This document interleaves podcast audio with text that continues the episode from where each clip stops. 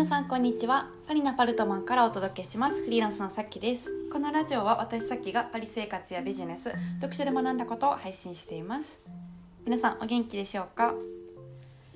私はあの先ほどクラブルームをやりまして、まあ、初めてルームを開いたんですけどちょっと楽しかったんでその話をしようかなと思います。あの参加してくださった皆さんありがとうございました。ちょっと突然あのゆるぼで前日にあのサロンメンバーとちょっとやろうかみたいな感じで決めたんで、えー、まあ急遽やったんですよね。うん。でもあのお試しやったので私もなんか操作とかうまくいくかあの分からなかったしそんなにこう告知せずにやったんですけどはい。まあ、あの30人ぐらい、えー、ルームに入ってくださってであんまりこう抜けずに1時間ずっと話聞いてくださってたので、うん、あの嬉しかったですね。はいでもあのサロンのね継続メンバーのあの丸尾さんっていう占い師の方と、えーまあ、ルーム開いたんですよ。で、まあ、テーマはえー、海外フリーランスの相談寺みたいな感じで、はい、あのそういう名前をつけてこう基本的には丸尾さんの話、えーと、質問を、まあ、聞いて私がまあ思うこう意見とかをお伝えするみたいなまあ言ったら公開コンサルみたいな感じでちょっとやったんですよね。はいでもあの継続メンバーで他にあの翔子さんっていう、語学のコミュニティをやってる方も入ってこられたんで、うん、もうあの勝手にちょっとスピーカーにピッて、はい、上げさせてもらって、うんまあ、あのお二人の話聞いて、まあ、おしゃべりみたいな感じで私がまあこうじゃないですかっていうこう意見をさせてもらったりとかしたんですけど、うん。あ、なんか気軽にねこう喋りたい人と喋れるっていうこのクラブハウスはいいなって思いましたねでもあのコロナでこう結構みんな家で人に会えないっていう中だから余計こうタイミング的に、うん、クラブハウス流行った理由わかるなみたいなことは感じました。うんまあねクラブハウスが資金をいっぱい投入してちょっとこうね広げてるっていう背景ももちろんあるんですけどでもこうやっぱりフィット時代というかタイミング的にフィットしたから、うん、需要にはまってこう爆発的に日本で広がってるっていう、はい、のは、うん、感じましたね。楽しいですね。う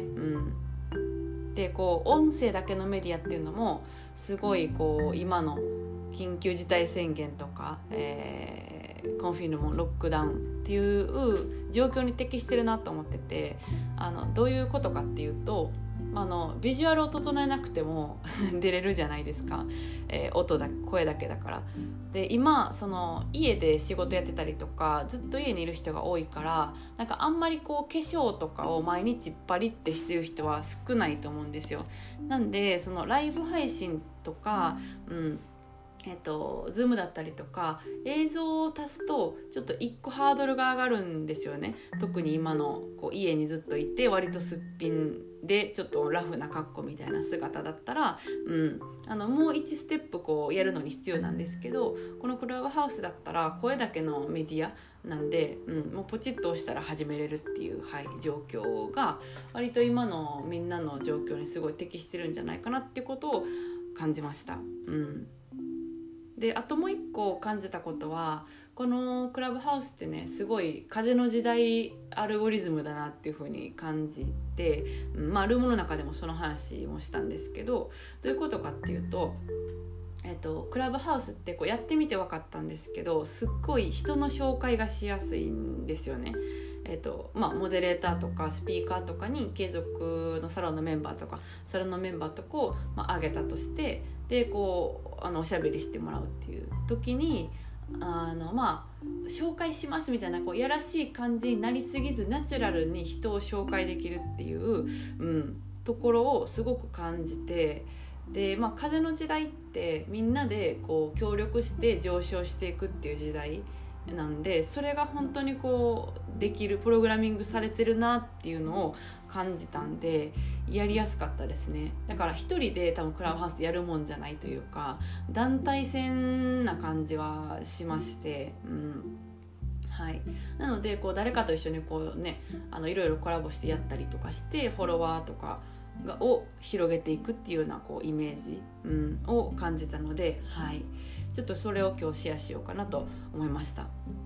まあ、クラブハウスで思ったことはいろいろあるんですけどまたちょくちょく話していけたらと思ってて、うん、最近若干こうクラブハウス熱来てるんで、うん、まあ遅ればせながらなんですけどやってみたいなと思ってます。のでまたあのルーム開く時にもしかしたら事前に考えたものだったらここで告知するかもしれないんですけど、うん、まあなんかインスタのストーリーズとかで、えっとまあ、軽いものだったらポロッとこう告知して、うんまあ、ちゃんとやるものがもしあるとするならポッドキャストとかで言うかなっていう、はい、どうかなっていう感じです。はい、えー、私の最新のセミナーやお知らせは LINE の公式の方でしてますのでもしよかったら登録していただけると嬉しいです。